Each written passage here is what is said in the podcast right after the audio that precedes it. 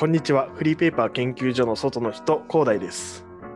哲郎です。えーフリーペーパー研究所の外の人は、広大と哲郎がフリーペーパーの研究をしていくポッドキャストとなっております。えー本日はですね、えー前回に引き続きというか、えーフリーペーパー研究をやっていこうかなと思っております。今回はですね、えーオンリーフリーペーパーアーカイブック1っていう、まあ、ペフリーペーパーがたくさん載ってるウェブページがありまして、まあ、そこの URL を載っけておきますので、まあ、皆さんも、えっと Spotify とかで聞いてる方が多いと思いますが、あと Apple Music、Apple Podcast とかで、あのバックグラウンドそっちを流して、でこのフリーペーパーを見ながら喋、えーってあ、聞いていただけたらなと思っております。えーせよいしょえー説明欄に貼っておきますので、まあ、よかったらそちらの方も、えーご参照の上、えーお聞きいただけたらなと思っております。えはい、え今回はですね、今回取り上げるフリーペーパーは、おのえき Times 特別号っていうものですね。えー、とこれは尾道と JR 西日本が、えー、と協力して出している、出版しているフリーペーパーでして、まあ、また JR かって感じですね。あなんかでもこれ表紙がすげえ良かったのでね、まあ、取り上げさせていただきました。で、まずはざっくりととざっくりとした、まあ、雑感、えーとフリーペーパーのご紹介をさせていただきます。えーとまあ、表紙のところに書いてあるのが、尾道発瀬戸内を電車と船でつなぐ新しい街開発、違うわ、周遊観光っていうことで、えー、と鉄道会社が考えるこれからの街づくりっていうことで、まあ、大体、えー、と JR 西日本と瀬戸内、えー、と尾道とか、その周辺の町おこしっていうのがテーマになっている、えーフリーペーパーとなっております。で、えー、とページ1回ね、めくりまして、えー鉄道会社が考えるこれからの街づくりということで、まあ、コラムが載っていたりだとか、あとで、そこで紹介される瀬戸内パレットプロジェクトっていうのが紹介されてます。まあ、ちょっとこれ重要そうなんでね、あの軽く話をすると、まあ、JR 西日本と JR 西日本のあ鉄道事業と、あと地場産業とか地域活性化を目標にしている、えープロジェクトですっていう。で、あのなんか結構こだわってるなと思うのは、あのホテルとか宿の整備とかまでしているっていうのが結構重要だなと思ってて。でそういった側面からも、えーっとプロモーションしたり、あと新商品の開発だとか、まあ、その瀬戸内っていう風土に合わせた、えー、と街開発、街づくりっていうのをしていこうというプロジェクトっぽいです。それが瀬戸内パレットプロジェクト。で、それに関する内容が、えー、と中の人のですね、えー、と JR 西日本岡山支社ふるさと町おこしあふるさとおこし本部長とかが結構出てでそれのインタビューに答えてるっていうのが、まあ、3ページ目4ページ目5ページ目ぐらいに載っているような印象ですね。で結構中の人が詳しく喋ってるので、まあ、今回取りきれないところがあると思いますので、まあ、ぜひ一読、ご一読していただけたらなと思ってます。っていう感じかな。で、結構面白いのは、まあ、いろんな人たちが関わってるんですよね。で、その中で、えーっと、尾道市役所の方が出ていたりとか、まあ、JR 以外にも、えーっと、食事処若葉っていう方が出ていたりとか、ちゃんとその、なんていうんですかね、プロジェクトに関わっているあの JR だけの人、じゃ JR 以外の人もインタビューに答えていらっしゃるっていうのが、この特徴ですかね。面白いですよね。行政の人もいれば、あの事業者さんの人もいて、いろんな、うん、いろんな関わり方の人たちがなってますよね。そうですね。っていう感じで、まあ、ざっくりとした内容でしたので、まあ、本当にご一読いただけたらなと思っております。えーちょっと感想がてらね、喋っていこうかなと思っておりますが、どう思いましたか？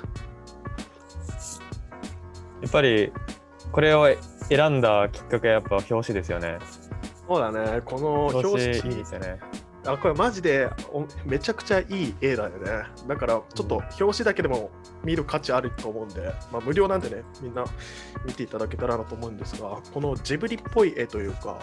うん、本当に。で、なんかこの淡いブルー、パステルカラーのブルーと、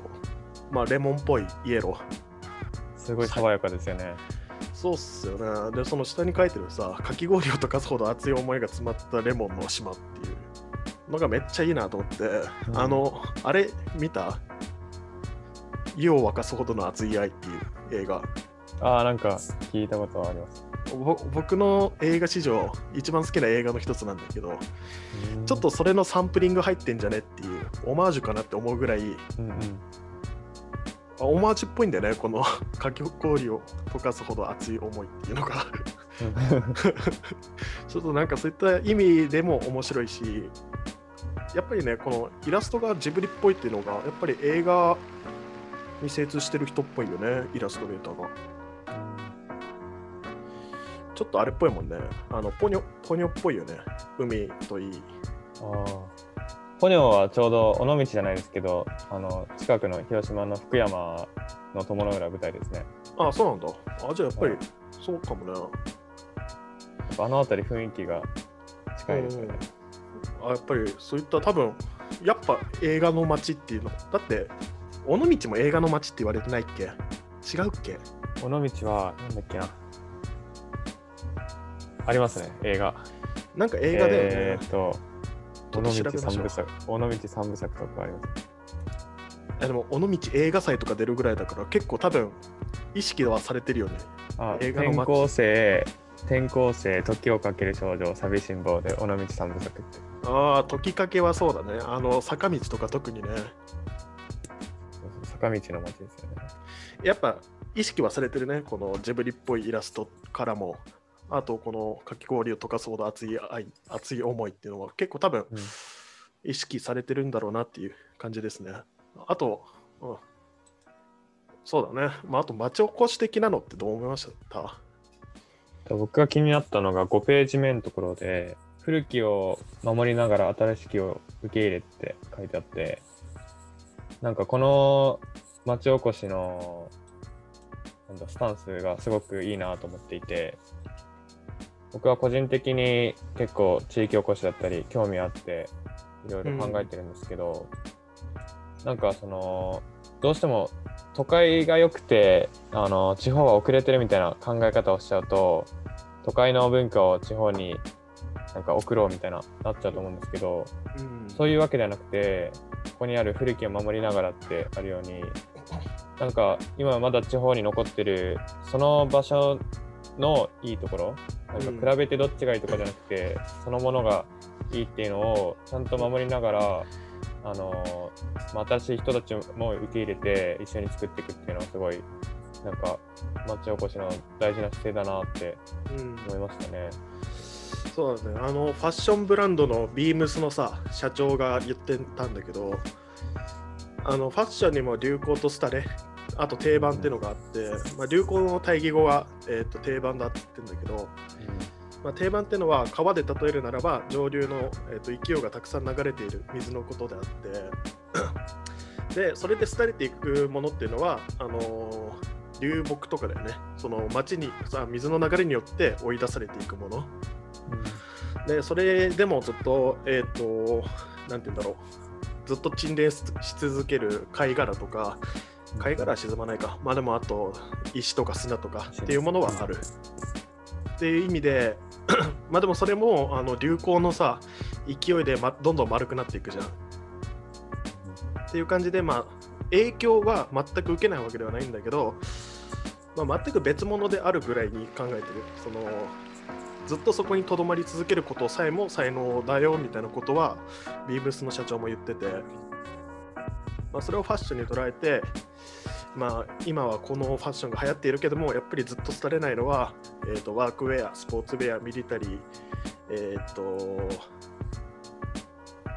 なんつってたっけな。まあなんか5個ぐらい取り上げてたんだけど、まあ、それさえもその5つ守っていけば流行にとあファッションが疎いって言われなくなるよみたいなこと言ってて。っていう意味でまあこのね街づくりっていうのはまあまあ、都会が優れてるんじゃなくて都会は流行の流れが早いんだよね。うん早いからこそこう新しい文化みたいなのが生まれるしその分たくさん廃れていってるんだけどやっぱりちょっと都会じゃないところなんていうんだ地方に行けば行くほどその時間の流れ流行の流れっていうのは遅いからどんどん土着的になっていってうん。でもかつなんていうの真理に近いものがどんどん残っていってる印象はあるよね。うん、そうそうそう。なんか、歴史、長い歴史で、その、いまだに残ってる伝統とかっていうのは、やっぱり理由があって残ってるんだなと思うから、そうそうそう。そういうのは、なんか、東京ととかと比べて、あーなんか遅れてるから、なんか東京のもの輸入して、この古いのはもう忘れちゃおうっていうんじゃなくて、やっぱり今まで受け継がれてきた伝統は、それなりの価値があるからこそ、うん。あの大事にしていくべきなんだろうなって思いますね。ちょっと今回研究やめるか。研究やめてさあの地域産業について喋ろうぜ。地域復興について、はい。そそっちの方がもうこのフリーペーパーを紹介する上でいやもうこのフリーペーパーはまあ我々は勉強したいっていう意味もあるんだけどまあやっぱ知見を深めたいっていうのもあるし、いやまあ何より一番はまあこのね瀬戸内パレットプロジェクトを応援するためにはそういったなんて言うんだろうな都会が優れてて田舎が劣ってるみたいな価値観をぶっ壊す必要があるからちょっと我々がね、その一助になればと思うので、ちょっと今回普通にやめようぜ。ちょっと打ち合わせと違うこと言っちゃってるけど。今回、まあ、30分ぐらいずっともう地域復興について語った方がいいわ。そのためになってる気がするんだけど、どうですか、うん、いいですよ。まあ、ちょっと研究に関してはちょっと,、えー、とフリーペーパーアレンジ、これ僕取り上げたいんだけど、うんそっちの方で、まあ、研究を軽くやってアレンジをやっていくっていう風にしようかな。したらどうですか、ちょっと今回は突如打ち合わせと違って町おこしについて語っていきます。やっぱ町おこしってめっちゃむずいんだよね。そのやっぱり企業とか支えていくわけじゃなくて、企業とかだったらこう流行り廃りっていうのがあるからあのロールモデルがたくさんあるわけじゃん。参考にすべきものが。でもそれがあまり見つからない。かつ、その地域ってさ、まあ、地方ってこう場所によって全然風土が違う、風土というか、まあ、特別なんだよね、一個一個が。だから、えっ、と、町おこしで成功した例ってどこだろう？うん例えば、えっ、と、島根県の海士町とか知ってますか？あ、わかんない。まあいろいろ日本にもあるんですけど、例えばその島根県の海士町っていう島があって、うん。ここはあの何も観光の名所とかがあるわけでもなく、うん、ただそのそこに人がいいとか、あの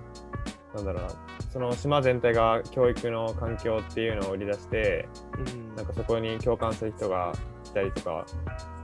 うん。で盛り上がったみたいな、そういうところもありましたね。やっぱ子育てとかそういった側面になってくるね。っていう、まあなんか、本当に地域一つ一つで特徴が違うじゃん。だからこそ、なんていうの、ロールモデルが生まれにくいから、こう、地域が、まあ、一個ポツッとさ、町おこし成功した、さっきの島根県の例でもあるけど、それを丸ごと真似したとしても、うん地域復興、地域、町おこしにはつながらないっていう難しさがあるんだけど、うんやっぱ根本概念、その地方が遅れてるっていう概念をぶっ壊す必要は必ずあるから、やっぱりなんか見方を変える必要があるかなとは思いますよね。うん、なんかあのビジネス的に考えるとやっぱどうしても差別化というか、まあ、対比によってこっちがいいみたいなうんあの見方が強いと思うんですけど結構こういう地域を考える時に大事だなって思うのはあのなんだろう相対的にこの街がいいとかそういう比較ではなくてなんか絶対的なその街が持ってる価値に気づけるかどうかが大事かなって思って、やっぱり地域の現状は違うからこそその町が持ってる価値って他と比べられないのかなと思ってそうなんだよね。割と言語化もしづらい部分もあるし、あとね、まあ、結構まあ僕写真やってるんだけど、写真家の中でも、なんていうのだろうな、結構ね、同じところをずっと撮り続ける写真家っていうのが結構いて、その人たちがよく言うのは、いや、この街がなんとなく落ち着くからとか、いやこの街にいるとなんだかほっこりするとかっていう、まあ、自分の地元でもないところに居続けたりする人ってのは結構いてっていうそういったなんて言うんだろうな身体的感覚、あのー言語化できないはなんかいいなここっていうそういったのをなんかみんなに、みんなにって言ったらちょっとおこがましいっていうか、押し付けがたい、がましいけど、まあなんかそういったのをちょっとちらほらっとね、ちょっとだけインストールしてもらいたいなってのはあるよね。で、まあ結構、そのさっき打ち合わせでね、喋ったんだけど、まあ尾道、瀬戸田か、瀬戸田ってところは、まあ何よりの魅力、まあ、ちょっと読みますね。えっと、何よりの魅力は、外の人を自然に受け入れる風土があることっていうのがあって、まあ、そういった面では町おこしにめちゃくちゃ向いてる、あの一番、うん、町おこししやすい環境ではあるから、いや、本当にこの瀬戸内の瀬戸田ってところは、本当に応援したくなるよ。ね。ありがたいですよね、外の人を受け入れてくれる。そうそうそう。やっぱ、地方の怖いところ、そうそう、地方の怖いところってさ、なんか村八分にされそうっていう怖さはちょっとあるじゃん。なんか集団いじめが起きたらすげえ怖いみたいな、あの、まあ、やっぱコミュニティが大きくないからさ、東京とかと比べて。だから、小学校、中学校とかのあの教室の雰囲気をちょっと感じる瞬間もあると思うわけよ。だからこそこう、なんていうんだいじめみたいな側面があるんじゃないかとか思うかもしれないんだけど、やっぱりそこはまあみんな結構大人になってるし、あなんていうんだろうね。でもその反面、温かさは絶対にあるし、そこにしか分かんない、行ってみなきゃ分かんないことっていうのはめっちゃあるから、あちゃんと僕はここ、まあ、数年のうちにね、瀬戸内、瀬戸田には行かなきゃなとは思っているよ。なんかあの本で読んだのは、はいはい。昔からやっぱ人の出入りが多かった地域とか、うん。まあ、歴史的にあの移住者の多い地域は結構あの外からの人を受け入れる土壌があるみたいでうん宿場町だったりとかあと何ですかねまああの港町だったりとかうんやっぱそういうところはそそのあのなんだろうな地域柄っていうのをどんどん生かしていくべきだなと思いますよね。そういう街こそあの先頭に立って外の人とうまく交流して街をあの盛り上げていけるんだろうなって思いますよね。そうっすね。まあ、八王子、まあ、八王子の話ばっかして申し訳ないんだけど、まあ、私、鹿児島出身だですけどね。うん まあ、八王子ももともと宿場町だったんでね。で、八王子っていうのは、まあ、えっ、と、横浜と、えー、と江戸のちょうど中間地点というか経由地点になるからそこに、えー、と昔は生糸とかをよくしこうなんていうエクスポートしてたからそこの急豚流に英語ですいやだってなんていうんっけ？輸出あ輸出輸出なんかたまに出てこない時ない？まあそのね輸出してたからえーっと生糸のをたくさん、えー、と豚流させる場所にはなっていてだからこそ、えー、と織物織物の町八王子って言われたりしたりとかあと人形町って言われたりするのは、まあ、そういった側面があったりするんだよね。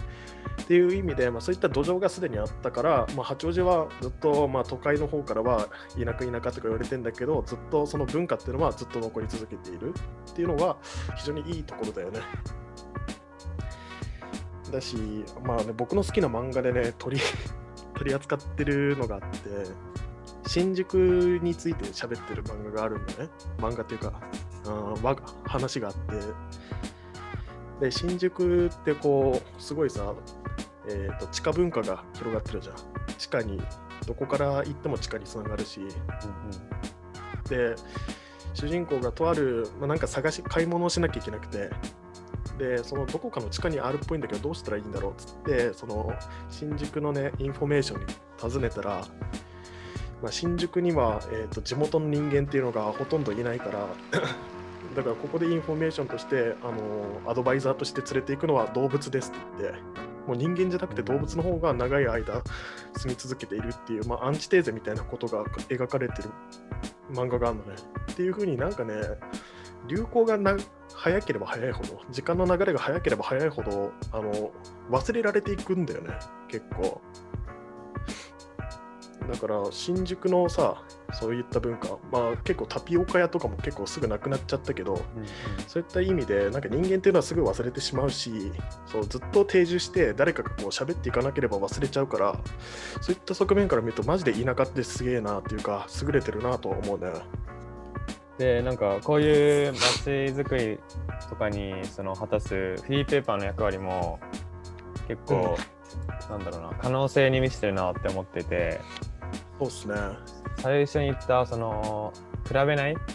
うん。ていうのもフリーペーパーだからこそできるところもあったりするのかなと思うんで話してみたいなと思うんですけどそうだね。あのフリーフリーペーペーパーどうぞどうぞ。やっぱりフリーペーパーってあの、まあ、自由っていううん部分も大きくて、あのその地域に根ざしてなんだろうな型にはまらずに発信できる、うんうん。まあ、発信しなくても例えばその地域の人の、えー人をつなげるために役に立ったりとか、まあ、いろんな役割にもなれるっていうのでうんうん。あのなんだろうなすごく柔軟でうん。地域の特性に合わせてあの発達することのできるメディアなのかなって感じてますよね。そうだね。結構、あの売上部数とかさ、なんて言うんだろうな、なんまあ、何万枚売れたからお金が入ってくるみたいな風じゃないからこその、えー、と差別化しなくて済むっていうのはあるよね。で、ちゃんとあの考えるところがすごい少なくて、まあ、雑誌とかだったら、えー、と売り手と買い手っていうので、まあ、ちゃんとした信頼関係を築かなきゃいけないけど、でかつ買い手がさ、すごい、うん、どんどん変わっていくじゃん。まあ、流行もどんどん変わっていくし、それを先に捉えなきゃいけないのが冊子でもあるしっていうので、こう、なんて言うんだろうな、最大公約数を取んなきゃいけない仕事になってんだよね、結構。でもフリーペーパーって最大公約数取んなくていいっていうのは、あのーなんて言うんだろうな、まあ、まず無料であるっていうのは一番大きいと思うけど、あの雇用、あと広告主と読者っていうのをただつなぐ作業。そのでかつ田舎であればあるほどフリーペーパーっていうのが聞いてくるのは田舎だとその時代の流れっていうか時間の流れっていうのはそんな早くないからこそ結構ね同じことやっていくだけであの一定の層がね捕まっていくっていうのもあるしあとねなんて言うんだろうな。あの定期購読してもらいやすくなるんじゃないかって思うよねまあ今 SNS とか、まあ、ネットメディアが増えてるんだけれどもやっぱりそのなんて言うんだろうな、まあ、外に出ない人たちっていうのが結構あるんだけど あ、まあ、コミュニティが結構あるからこそあのコミュニティが密だからこそその一つの話題っていうのがさどんどん広がっていきやすいっていう土壌でもあるじゃん。うんうんだからこそ横のつながりを果たすためにフリーペーパーっていうのが新しいトピックを1個ポンって提示提示するだけであの相当一気にねわってその街に広がる可能性は満ちてるんだよね。でだからこそあのフリーペーパーで、まあ、とある、まあ、あそこのお店の人がこういった人を募集してるらしいよとかこういったことやりたい人いないのかなみたいな聞いてるよっていうのが一気にバーッと街に広がってそれが子供に伝染して小学生とかが僕こういったことやってみたいんですって言ってそのお店に訪ねる可能性すらあるじゃん。っていうか可能性がすごい高い。やってみなよって、まあ、おせっかい焼いてくれるおばさんとかが絶対いるし田舎というか地方には。なんかそれがいいよね。そのそういった未来がねめちゃくちゃ見据えられるっていうのがマジでフリーペーパーのいいところだなと思う。だからフリーペーパーと地域町おこしっていうのはめちゃくちゃ親密な関係にあるしうん。だからこそフリーペーパーはを、まあ、いろんな人に読んでもらいたいし、えー、といろんな人に、まあ、周知する一番いい手段の一つでもあるんじゃないかなっていう、まあ、このネット社会だけども。まあやってない。まとめに入っちゃいました。まとめに入っちゃったか。まあでもやっぱり町おこしっていうのは、まあこの話でこの話というかこのフリーペーパーでも取り上げてるけどやっぱり何かしらの外からの外敵外敵というか外からの怪獣が入らないとなかなか起きにくいんだよねだから町の人が町おこしするぞっつってなかなかやりにくい側面もあるからだからこの JR 西日本っていうのが介入する介入することによってえー、と町おこしっていうのがようやくスタートできるっていうところもあるじゃん。そうですよね。やっぱり日本で今あの人口減ってる中でうん。その自分たちのく、えー、と町だけでなんとかやっていこうっていうのはやっぱり難しくていろんな人たちを巻き込んでな味方をつけながら町おこしをやっていくっていうのが多分今後の、あの時代に合わせたあの町おこしの仕方なのかなって思うんですけど、うん。うん、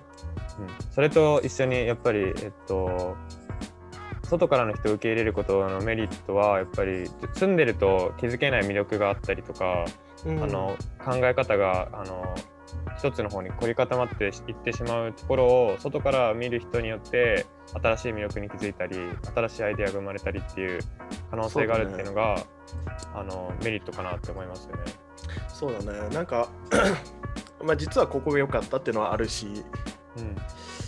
だからこそ外との、えー、と連携じゃないけど関わりっていうのはなくしちゃいけないんだなとは思うね。でなんかあの町おこしのさ一つの手段として観光業っていうのがあると思うんだけど僕観光業結構反対派でその町おこしで。観光業ってマジでなんて言うんだろうな。貯金削ってる感覚があるんだよね。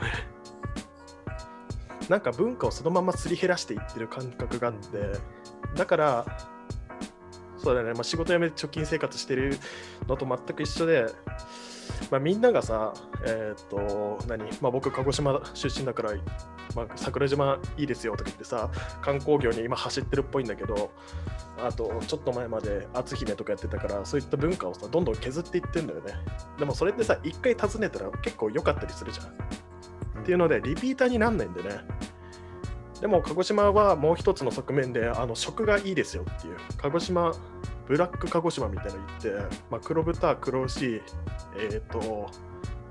鶏もね黒があったり黒酢があったりとかた美味しい食べ物がたくさんありますっていう売り方してるんだよね。その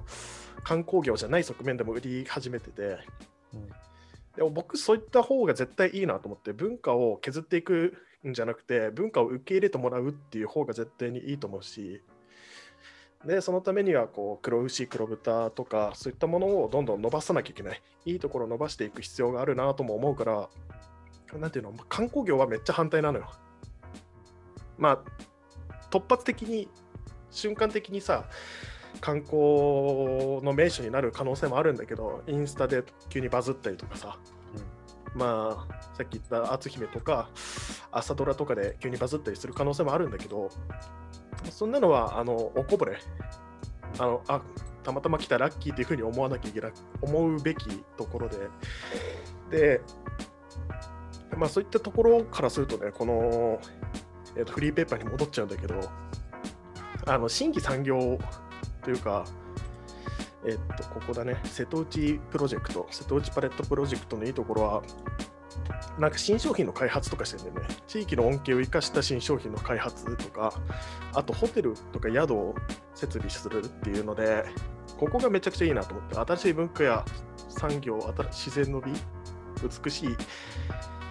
自然を新しいアイディアや視点に視点を掛け合わせることでこれまでない、え魅力を続々と見出していくみたいなこと言ってんだけどマジでこれまさしくそうだなと思って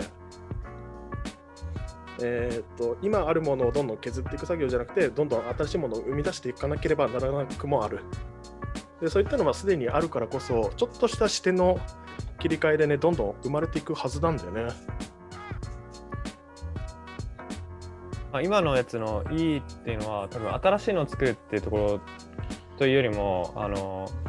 なんだろうふすでにあるものを生かしつつっていうところなんじゃないかなって思います僕は。あそうだね。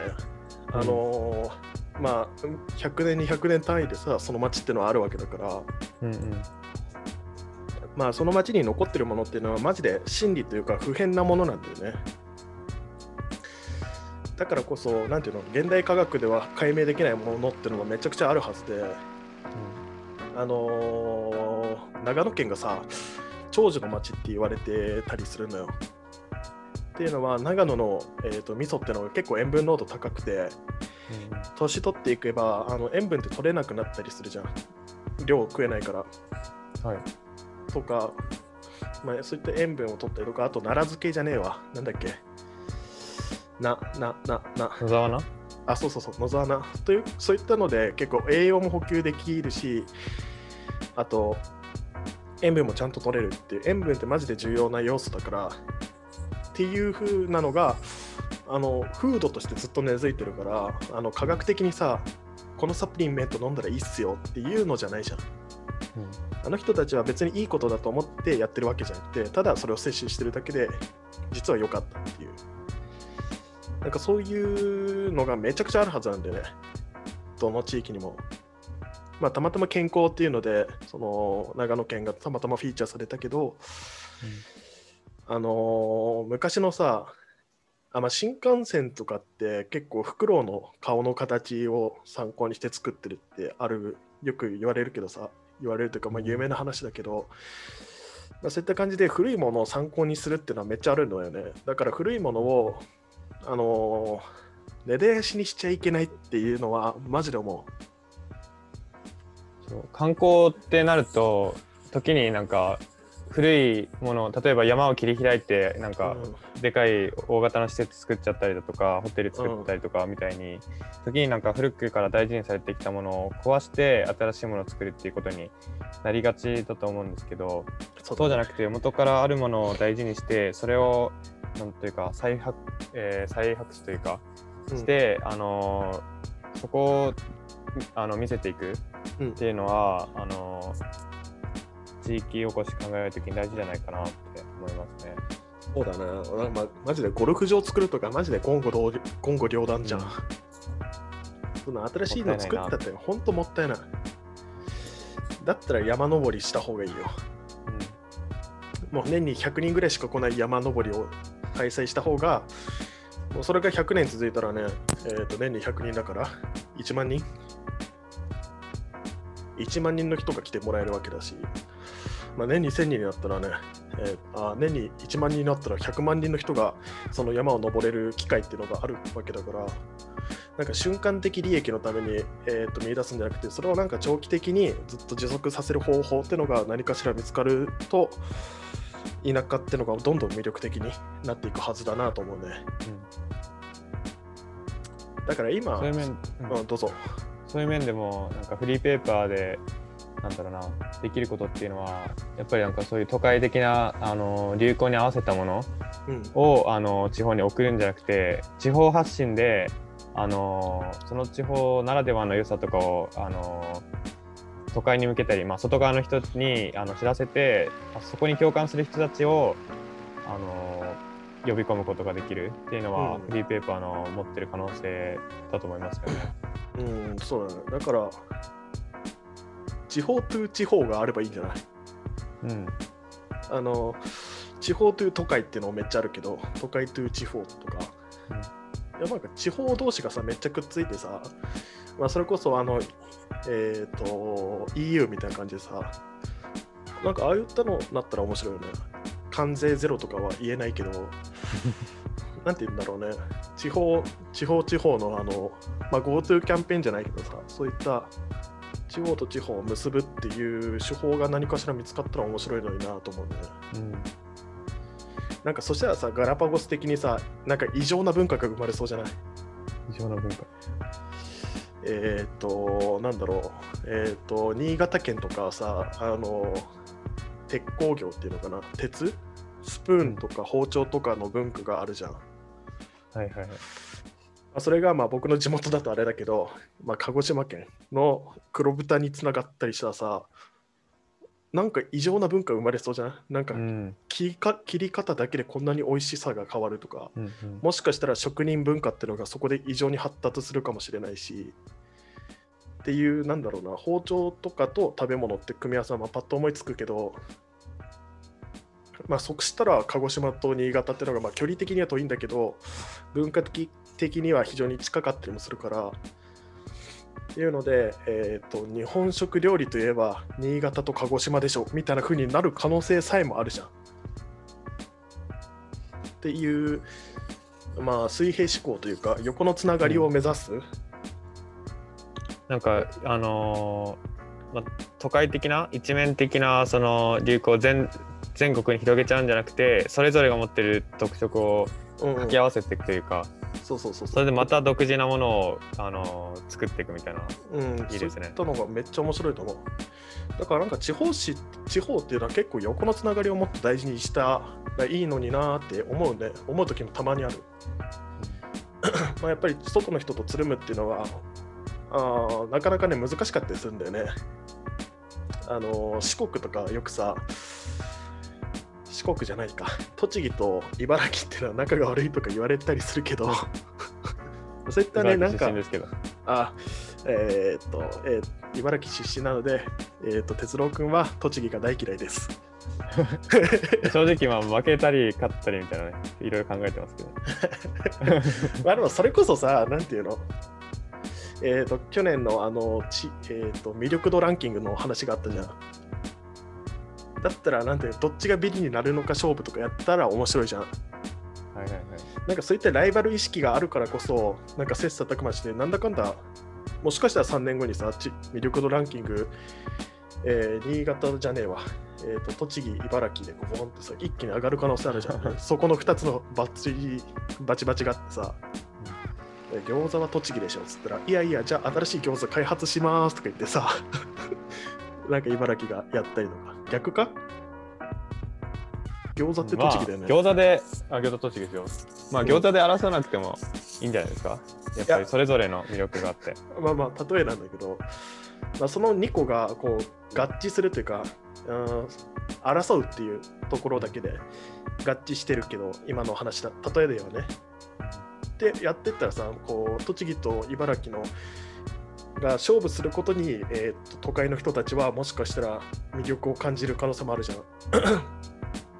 まあやっぱりスポーツっていうのはさ結構魅力的で争うっていうのは魅力だから、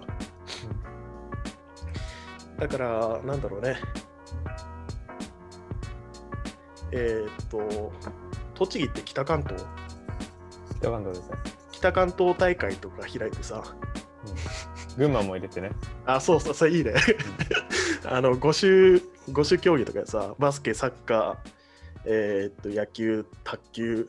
バドミントンとか、なんかいろんなスポーツを入れて、で、今回はどこが勝ったみたいな、いう風な文化とかも生まれたらめっちゃ面白いし、それで、そういったことで、こう、地方の魅力が、もしかしたら、えーっと、見出されていく可能性もあるからね。うんなんかこう、やっぱり横のつながりは持ってほしいよね。面白いですね。うん、そう。だから、えー、と瀬戸内、瀬戸田っていうのは、まあ、外から受け入れられる文化、受け入れることができる文化だからこそ、いろんな発信したい県ってのはたくさんあるはずだから、そういったのとタッグ組んだらさ、めっちゃ面白くなりそうだよね。うん。やっぱ、まあ、さっきまあ、この本のこのフリーペーパーで取り上げられてるけど自転車で移動したりするのが人気なんだよね。あと船で移動したりとか。そういったのってめっちゃありそうじゃん。それ活用したいところ。えっ、とそう。あの愛知県のさ鉄鋼業とかやってるところ。トヨタで基本潤ってるけどもあそこは。あの自転車開発とかしたらめっちゃ売れそうじゃん。で、あと、まあ、自転車のさ、えっ、と、今日、なんていうシェア自転車みたいなのあるじゃん。シェアバイクっていうのか。ああいったのの提供になってくれたりとか、もしくはまあ造船業というのは全く違うけど、まあ、エンジンっていう面では一緒だからね、もしかしたら豊田市とタッグ組むとめっちゃ面白くなる可能性さえもあるし、うーんまあそうだね。まあいろんな掛け算ができるのが地方の楽しみ方の一つ。あまあちょっと第2回目からいきなり、えー、と台本通りじゃない台本からずれたことをやってしまいましたが、まあ、それぐらいフリーペーパーと地方っていうのは密接な関係にあるので、えーこれからもどんどん、えー地方紙とかね積極的に読んでいってなるべく地方の魅力も伝えられることができるポッドキャスト番組になれたらなとも思っております。じゃまあ、次回、あのアレンジをね、入れていくと思うんで、あ、あそうですね。やっぱ外側の人間からあー見て、こんなところも入れたら面白いんじゃないかなっていうので、また、えーそうですね、もっと面白い感じにしていけたらいいなって思いますね。はい。まあ、次回、何の本、何のフリーペーパーを読むか決まってませんが、また次回お楽しみにしていただけたらなと思います。では、えーお聞きいただきありがとうございました。ありがとうございました。